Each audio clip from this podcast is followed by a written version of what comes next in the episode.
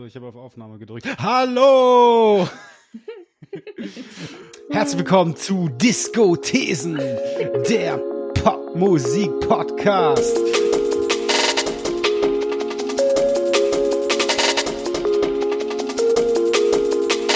Carina Matter, seid ihr ready? Bin ich jetzt zu schnell gewesen? Nö. Ich bin, ich bin ready geboren, mein Lieber.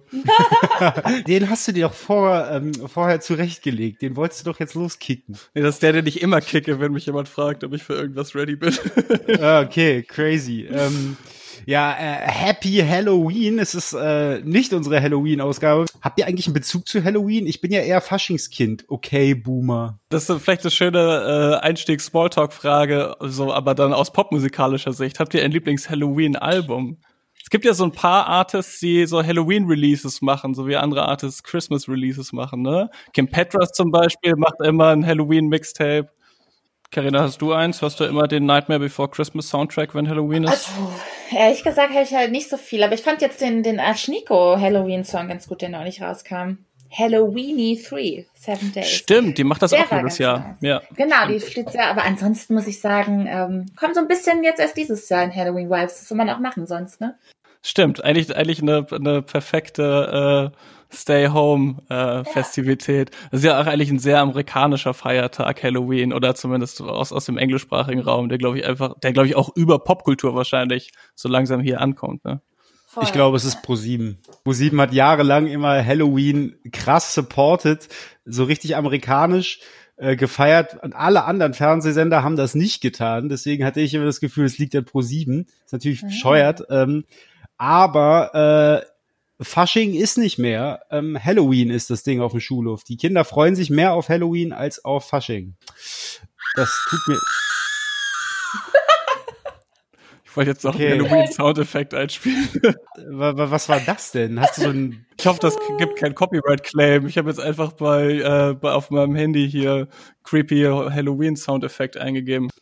Wir sprechen aber heute gar nicht über Halloween. Mathis, worüber reden wir? Wir sprechen heute aber auch über ein sehr heimeliges Release eigentlich, das am Freitag erschienen ist. Vielleicht genau das Richtige auch für die kommenden Wochen, in denen wir wieder viel Zeit zu Hause verbringen werden, nämlich das neue Ariana Grande Album Positions.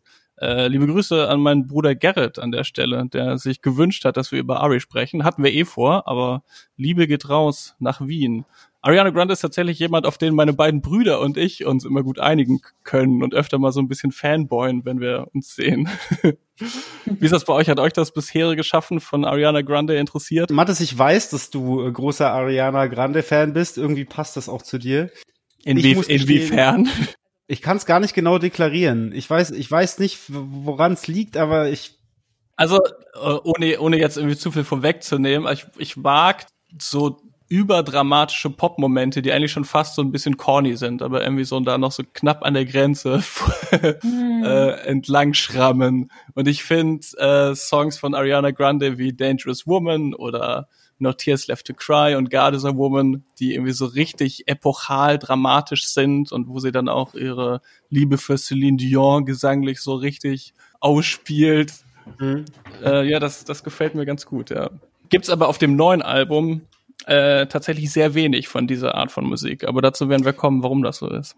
Ja, ich fand das früher ein bisschen, also als sie noch so sehr IDM-lastige Sachen gemacht hat und dann so Set-Produktionen und so, das war immer so ein bisschen, das hatte eben teilweise so diesen corny-Effekt ein bisschen. Ich glaube, so richtig, dass ich Ariana Grande toll fand, war seit dem letzten Album. Weil ich finde, dass sie auch eine sehr persönliche Ebene auf dem Album hat. Irgendwie hat man das, ne, was sie, sie nimmt einen so mit auf ihren Heilungsprozess und, und ihre tragische Geschichte dessen, was sie erlebt hat. Und es war ein in sich sehr schön geschlossenes Album und irgendwie auch mehr in Richtung R&B, Souliger. Das hat mir besser gefallen als diese Großraumdisco-Sachen, muss ich sagen.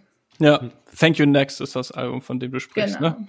Ähm, ja, wo du schon angesprochen hast, dass man so ein bisschen Einblick in Arianas Innenleben bekommt. Diese Geschichte erzählt sie auf jeden Fall auch fort auf dem neuen Album. Aber ich würde sagen, Positions ist jetzt das Ari geht's wieder gut Album. Ähm, oder man kann sagen, es regnet nicht mehr auf sie, um es mit Lady Gaga zu sagen, mit der sie ja auch ein äh, Hit gehabt hat dieses Jahr, der noch auf die traumatischen Erfahrungen zurückgegriffen hat. Ähm, mhm. Auf Thank You Next hat sie sich von ihren Ex-Partnern verabschiedet, unter anderem natürlich dem 2018 verstorbenen Rapper Mac Miller. Auf Sweetener, dem Album davor, ging es unter anderem um das sehr tragische Attentat bei einem Konzert in Manchester. Beides irgendwie therapeutische Alben, auf denen es viel um psychische Gesundheit ging. Und diesmal singt sie gleich in dem Opener and Shut Up All them demons help me see shit differently, so don't be sad for me. Wir sind jetzt also wieder bei Happy Ariana und wir müssen nicht mhm. mehr mit ihr mitleiden. Hat euch das Spaß gemacht, Happy Ariana zu hören? Ich fand's nicht Happy Ariana. Also das, was ich mitgenommen habe, war vor allem, dass Ariana Bock hat äh, auf auf Wifi-Rolle und, und Kinder äh, kochen. um. Same. Also dieser Pop-R&B-Kombi Kram, den sie da auch schon auf Sweetener und ähm, jetzt Thank You Next so ein bisschen verfolgt hat, ist sehr ähm, konventionell, hm. finde ich. Und das ist bei Positions auch. Und es geht irgendwie ganz viel um Sex. Ja. Aber so komisch amerikanischer, auf so komisch amerikanische Weise geht es um Sex. Also ich finde zum Beispiel bei dem, der, das Intro, da singt sie, glaube ich, in der Hook schon äh, Can You Fuck Me All Night? Das ist der zweite Song, glaube ich. Das ist, ist der zweite äh, Song. 34, 34. Platz. 35. Also auf jeden Fall, es kommt auf jeden Fall viel zu früh. Also es ist so, kann ich erstmal drei, vier Songs dich warm hören, bevor du anfängst, sowas zu erzählen? So? Also ich hab, Kannst du mich nicht erstmal auf einen Kaffee einladen? Ja, genau. So. Ich finde, Carina hat schon fast eine Analyse geliefert gerade, weil die, der, der gängige Take in, in allen Rezensionen ist jetzt auf jeden Fall, dass es das Sex-Album ist. Und Carina hat mhm. aber gesagt, das ist eigentlich schon eher so ein Wifi-Album. Und das finde ich auch. Ähm, mhm. Also wenn wir jetzt mal ins Detail gehen wollen, in welchem Kontext sie von Sex erzählt. Ich habe in irgendeinem Text, äh, in irgendeinem Review sogar gelesen, ich weiß jetzt leider nicht mehr welches Medium, es sei ein Post-Web-Album. Fand ich auch eine ja. absurd hochgegriffene Formulierung. Weil, also klar, auch bei Ariana ist das irgendwie vielleicht eine Grenzüberschreitung immer noch, wenn sie explizit von Sex singt, weil mhm. Patriarchat will weibliche Sexualität lieber im heimischen Schlafzimmer haben und nicht auf Spotify. Aber der große Unterschied ist natürlich, dass es hier um ein sehr klassisch monogames, langfristig gedachtes Beziehungsbild in äh, Kombination mit einem heterosexuellen Partner geht. Ne? Also klar, ja. es wird auch mal gevögelt bis zum Morgengrauen und so.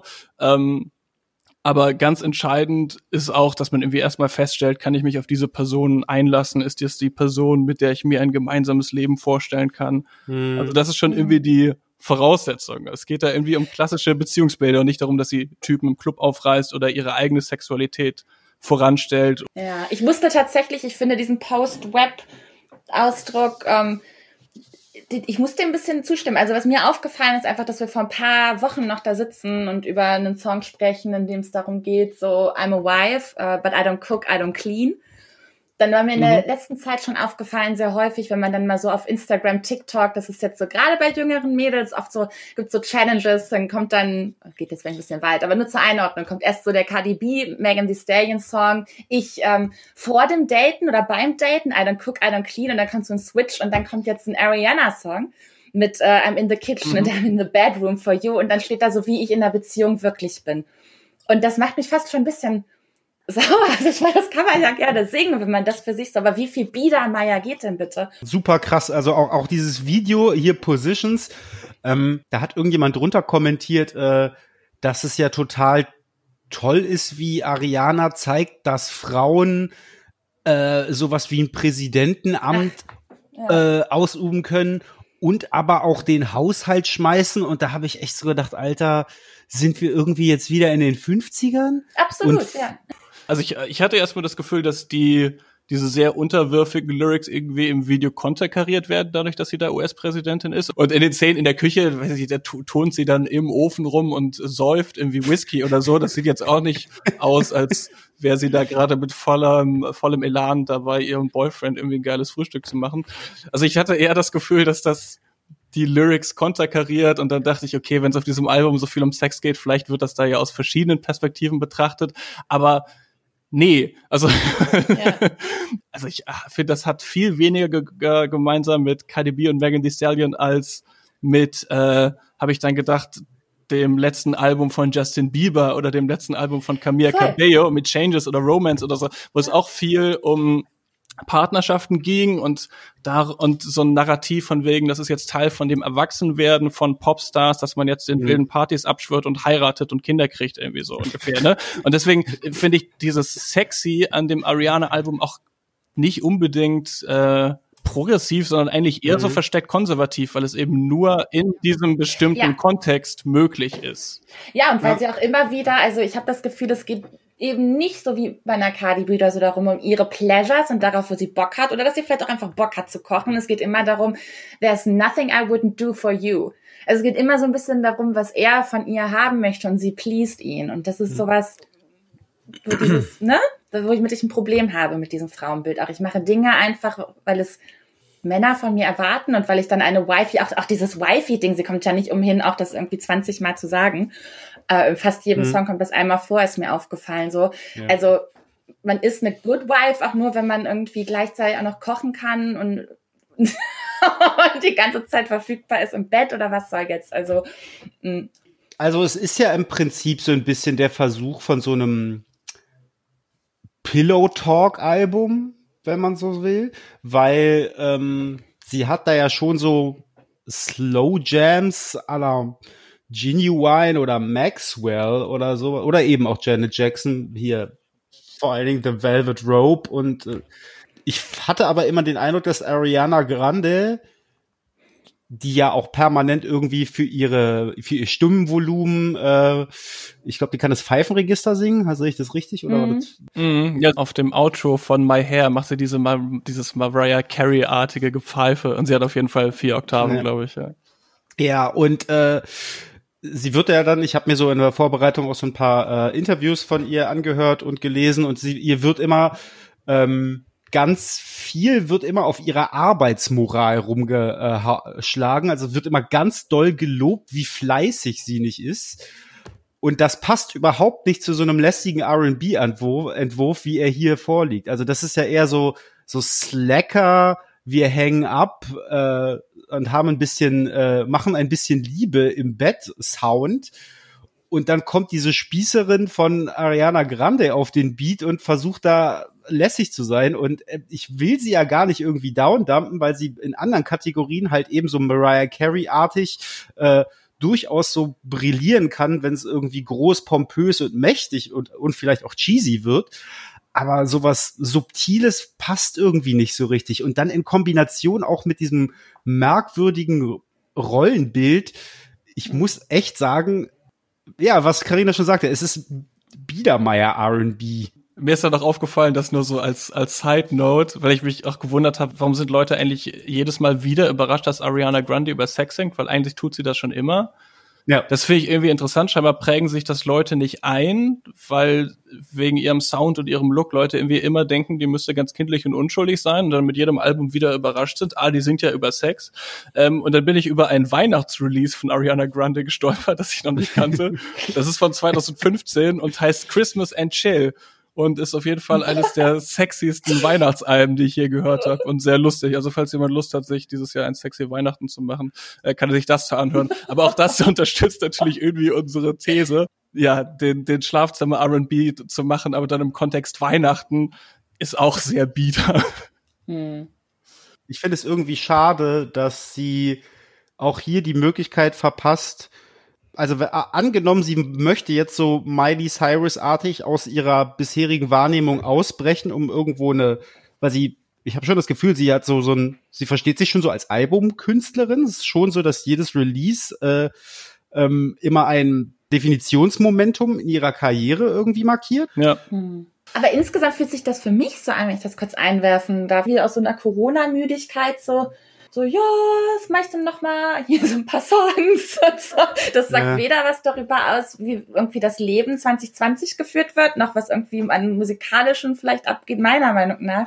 Ja. Habe ich da sehr viel, also sehr, ja, also was sagt das? Also das ist einfach für mich kein, in dem Sinne nur Status Quo, weil was soll man anderes machen? Außer jetzt zu Hause noch mal ein Album aufnehmen. Außer Sex. Und Sex ja. haben, genau. Und man kann sich, man kann sich auch vorstellen, wenn man ein Popstar wie Ariana Grande ist, dass man normalerweise ziemlich viel so on the go lebt und in irgendwelchen Hotelzimmern pennt. Und jetzt plötzlich hat sie mit ihrem neuen Boyfriend dann richtig viel Zeit zu Hause verbracht. Mm. Und dann entsteht also. Oh ja, das ist das alles so entschleunigend ich, hier. Ich, ich, oh, tut euch Corona auch so gut? Ja, das habe ich auch. Ohne Witz, es gibt so ein Lied, das habe ich leider vergessen. Ähm, ich glaube, Just Like Magic, genau. Sie ist so, genau, oh, ich stehe ja. auf und ich kann den ganzen Tag, was mache ich? Ich gehe so ins Fitnessstudio und dann überlege ich mir, oh, was kann ich jetzt Schönes machen? Und ich dachte, ja, das Leben muss auch nice sein. Wenn ja. du dir einfach keine Gedanken machen musst, weil deine Existenz durch Corona gerade nicht so doll gefährdet ja, ja. Wo sie auch literally singt, uh, I'm attractive, I get everything I want, just like magic. Ja, also, also, so, ein bisschen, so, ein bisschen, so ein bisschen Reflexion der eigenen Privilegien auf jeden Fall fehlt. Aber an sich ist das ja einfach, so, so ähnlich ist das ja auf Seven Rings auch schon gewesen, dass das halt so eine so eine Rapper-Pose irgendwie fast schon ist, so ein, so ein Geflexe damit, wie cool man ist und was man äh. alles hat und dass man reich ist, nur halt in diesem melodischeren Ariana Grande gewandt. Und das hat mir bei Seven Rings super gut gefallen. Aber jetzt verstehe ich schon, Carina, in dem Corona-Kontext hat irgendwie einen anderen Beigeschmack, ja. Ich finde es schade, dass sie es verpasst, irgendwie sich aus der öffentlichen Wahrnehmung herauszusingen.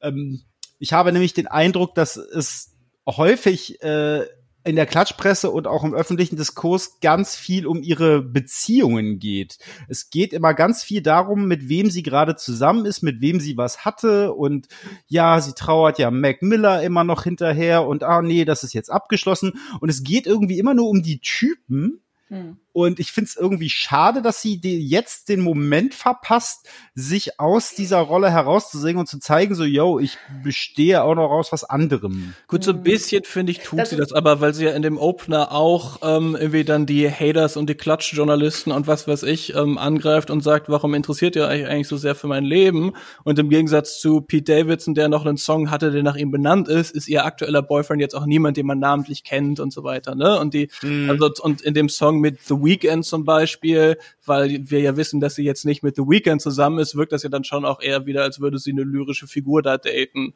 Von daher hatte ich mhm. das, das Gefühl, ehrlich gesagt, bei dem Album nicht so krass, dass sie unbedingt weiter da ihr, ihr Privates das nach außen kehren muss das ist halt irgendwie einerseits so formuliert, dass man da sehr viel rein interpretieren kann und lesen kann. Man kann natürlich auch sagen, ähm, dass sie jetzt quasi durch die äh, Leichtigkeit, die sie jetzt verspürt, eben auch leichtere Musik irgendwie produzieren kann. Man kann es aber eben auch so deuten, dass es schon sehr wischiwaschi ist. Und mhm. ich bin eher bei letzterem. Also ich muss auch sagen, das Album ist erstaunlich hitarm. Mhm. Total super repetitiv. Ich kann mich, also ich habe schon wieder das Problem, ich habe es ein paar Mal gehört und manches verwischt einfach zu einem bei mir. Und dann habe ich mich über Songs gefreut, die ich an sich gar nicht so toll finden würde normalerweise, wie Motive mit Doja Cat. Aber dadurch, dass das der einzige Moment war, wo mal so ein bisschen Hit-Flavor war und ein bisschen Tempo drin, dachte ich schon so, oh, geil. Mhm. Äh, aber eigentlich so richtig umgehauen hat mich auch das nicht. Kurze Anekdote zu Motive mit Doja Cat. Ich habe mir das äh, Zach Zang Interview von Ariana Grande angeguckt heute Morgen und Motive mit Doja Cat ist ja von Murder Beats produziert, der sonst mhm. für Leute wie Drake und die Migos produziert. Und äh, Ariana Grande hat in diesem Zack Sang Interview erzählt, dass sie Murder Beats einen Haufen Diva-Musik geschickt hat, wie sie es gerne nennt. Sie ist Fan von ja. den Pop-Diven, unter anderem Vogue von Madonna. Und dann hat sie ein Beat zurückgeschickt bekommen, der Vogue hieß, und daraus ist dieser Song entstanden. Wenn man das weiß, hört man das ein bisschen. Und ich finde einfach irgendwie eine schöne Vorstellung, wie Murder Beats Madonna hört und dann ein Beat für Ariana Grande baut ich bin, ich bin auch überrascht über die Features. Doja Cat ist so ein bisschen da. Die Präsenz von Weekend und Ty Dollar Sign, die beide eigentlich super krasse Performer sind, ist so quasi nicht existent. Also mhm. auch die Gäste werden in diesem repetitiven Schlafzimmer Biedermeier-Sound aufgesogen und verschwinden im ewigen Wischiwaschi und bei The Weeknd ist natürlich noch das Problem, dass man das mit Love Me Harder vergleicht, der ersten Zusammenarbeit von The Weeknd und Ariana Grande, die ja. übrigens die erste Top 40 Platzierung für The Weeknd war. Also man kann vielleicht sagen, dass Ari so einen kleinen Anteil auch am Durchbruch von The Weeknd hat ähm, und der damals für Ariana Grande ungewöhnlich düster war und so. Ähm, und mhm. im Vergleich dazu, ja, hier, also weiß ich nicht, The Weeknd badet wieder in seiner toxischen Männlichkeit irgendwie. Er ist ein mhm. total kaputter Typ und dann zieht er die Frauen da wieder mit mhm. rein. Kennen wir, haben wir im The Weeknd Podcast drüber geredet. Aber eigentlich passiert hier nichts Spannendes. Vielleicht sprechen wir noch kurz ein bisschen über den Sound. Also wir haben jetzt gesagt, es ist irgendwie Slow Jam R&B. Es gibt sehr viele Streicher, auch gezupfte Streicher ja schon mhm. auf äh, Physicians. ähm, aber immer wieder mal diese trappigen Drums. Ähm, und es sind die, die Streicher geben dem, dem teilweise auch so ein bisschen so ein Broadway-Feel, was ja so zu Corny Ariana eigentlich passt, aber dann ist es halt doch wieder diese, diese Downtempo R&B-Nummer. Ähm, und ich gebe euch recht, vieles davon verwischt irgendwie sehr. Ähm, ja, hattet ihr noch irgendwelche Highlights?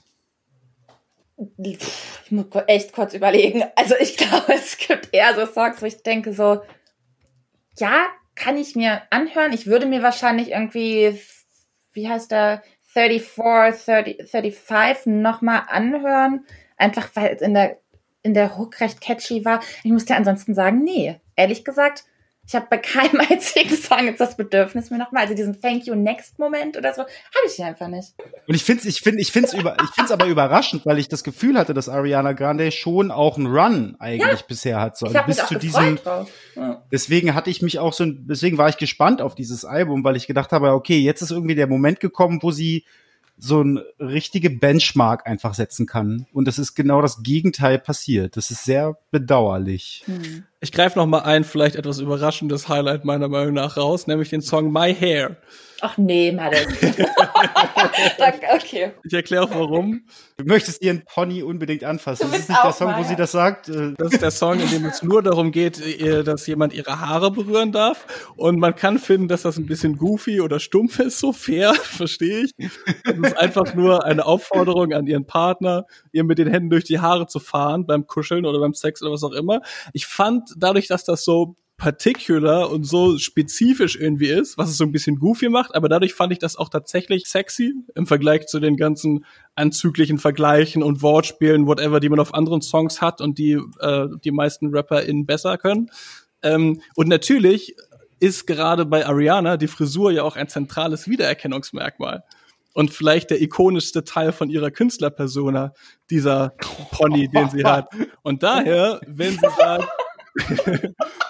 wenn sie, wenn sie einen ganzen Song macht, in dem sie erzählt, er traut sich nicht so richtig, aber I might let it down for you. Ja, also eine große Geste, dass sie für ihn ihr Toll. Haar aus dem Zopfgummi zieht. Und ich finde im Kontext, im Kontext Ariana Grande, man kann das auch so lesen, als hätte sie ein großes Bewusstsein dafür, wie äh, wichtig ihre Frisur als Teil ihrer Inszenierung ist. Ja, so ähm, kann man und, das sehen. Ich hab, und ja, okay. es, ist, es ist ja auch so ein bisschen so ein verspielter, jazziger Sound, der aus dem Sound des äh, Albums auch so ein bisschen rausfällt. Deswegen, also der hat mir ist jetzt gar nicht mal ironisch oder Hot Take mäßig gemeint. Der hat mir tatsächlich sehr gut gefallen, der Song.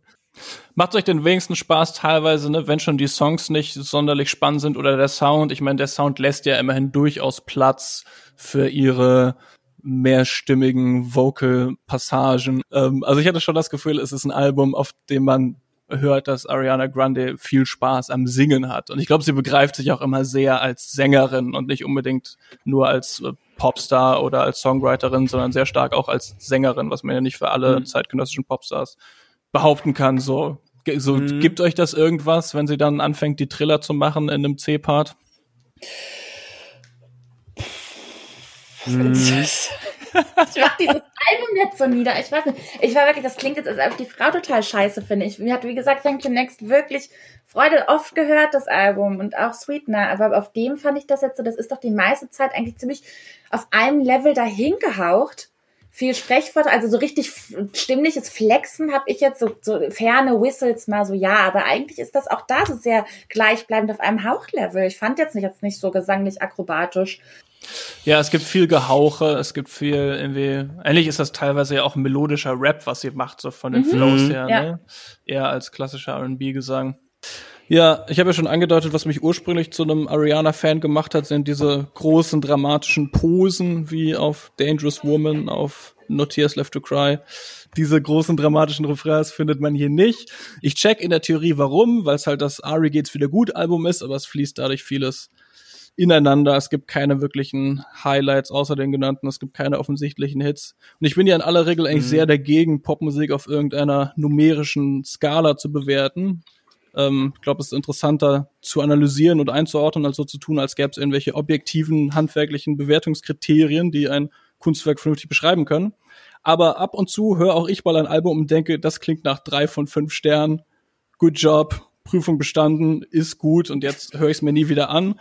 Und Positions von Ariana Grande ist genauso ein Album für mich wird es das Ariana Grande Album sein, wenn ich nämlich die, die EDM-Alben auch noch irgendwie mit einem Seco-Intus irgendwie doch noch mal höre und die anderen sowieso höre, wird es das Album sein, was mich, glaube ich, einfach nicht interessiert, weil das so sehr auf das eigene häusliche Leben konzentriert ist, auf die Parts, die mich einfach auch nicht, nicht interessieren und klang nicht für mich auch nichts raussticht. Ich glaube, ich werde es relativ selten in meinem Leben noch mal auf Play klicken. Willkommen zu unseren Songs der Woche. Karina, was hast du mitgebracht? Äh, mein Song kommt von Sophia Kennedy und heißt Orange Tic Tac, also die, die kleinen Tic Tacs, diese Mince-Drops, die man früher immer gegessen hat. Kennedy äh, veröffentlicht auf dem DJ Kotzer Label Pampa Records, das ja bekannt ist für, für House und Techno eher. Aber Kennedy ist eine Singer-Songwriterin, die kommt aus Baltimore, lebt aber seit Jahren schon in Hamburg und hat äh, dort vor allem zunächst im Theatermusikbereich gearbeitet. Mich hat sie 2017 schon ziemlich begeistert mit ihrem selbstbetitelten Album Einmal, weil sie darauf eine wahnsinnig spannende Stimme hat. Sie singt so sehr im tiefen Register. Aber es klingt so ein bisschen wie so eine klassische Jazz-Sängerin und manchmal dann wieder so ein bisschen nach alten 60er-Jahres-Soul, aber ihre Musik ist eigentlich gar nicht das. Ähm, das bricht sie nämlich so ein bisschen auf, indem sie dann immer wieder so disco-ambitionierte Beats drin hat. Und was dabei klanglich so rauskommt, ist insgesamt recht schwer zu greifen. Also es ist, wie gesagt, so sehr Gesangsharmonien, die nach alten Balladen klingen und dann, ähm, ja, teilweise auch Gretchen Dubstep äh, Versatzstücke da rein, Hauspiano und dergleichen. Und äh, Orange Tic Tac ist auch wieder so ein recht schräger Popsong geworden.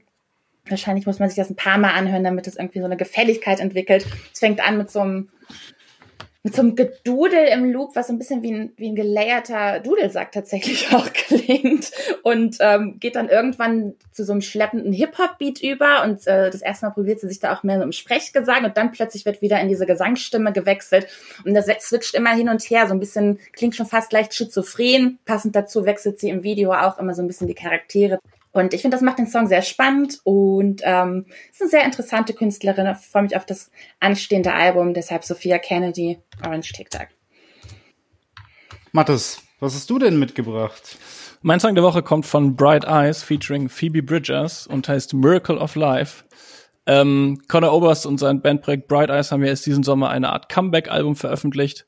Und jetzt erzählen sie zusammen mit Phoebe Bridgers, der wir auch schon mal eine Podcast-Episode gewidmet haben, in einem ruhigen country-esken Song die gruselige Geschichte einer unsachgemäßen Abtreibung irgendwo in einem ländlichen Teil der USA, die vom Nachbarschaftsarzt mit einem Kleiderbügel durchgeführt wird, um darauf aufmerksam zu machen, dass Abtreibungen für Menschen mit Uterus besser zugänglich sein sollten als in dieser Geschichte. Und dieser Song ist eine Zusammenarbeit mit dem Seven Inches for Planned Parenthood Collective. Das heißt, wenn man diesen Song bei Bandcamp kauft für einen Dollar, dann landet dieses Geld bei der Organisation Planned Parenthood, die in den USA Aufklärungsarbeit leistet und Sexualkundeunterricht anbietet und vor allem auch medizinische Hilfe anbietet im Bereich reproduktive Gesundheit und sexuelle Gesundheit im Allgemeinen, was dann in den USA vor allem einkommensarmen Menschen zugutekommt.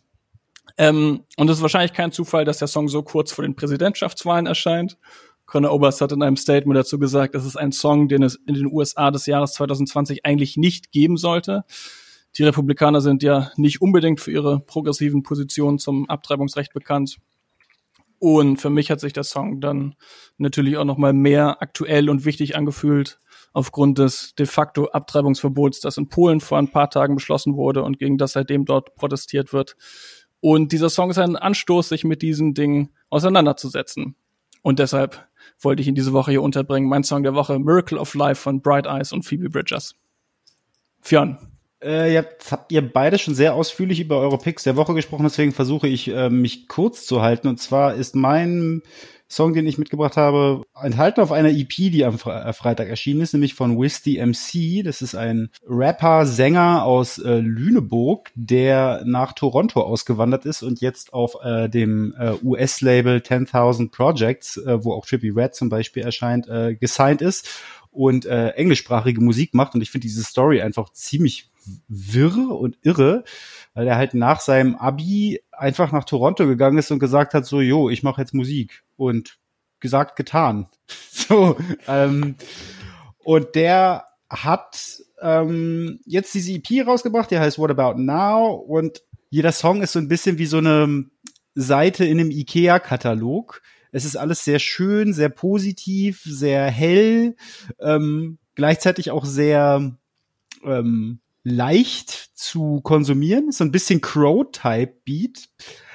Aber das macht unheimlich Spaß. Er hat so ein bisschen, er greift so ein bisschen auch was so ein Spiel mit Männlichkeitsbildern und so weiter ähm, schon vorweggegriffen wurde, äh, die Ansätze von Frank Ocean und Nostalgia Ultra so ein bisschen auf, wenn auch weniger experimentell, sondern schon eher so konform in Richtung Pop, aber es gefällt mir einfach gut. With the MC Light. Vielen Dank fürs Zuhören, Freundinnen und Freunde. Schreibt uns eure konträren Meinungen zum Ariana Grande Album oder eure Musiktipps wie immer gerne in die DMs, in die Drukos oder an diskothesen.gmail.com. Abonniert unsere Playlist Songs of the Week auf Spotify und äh, wir hören uns beim nächsten Mal wieder. Tschüss.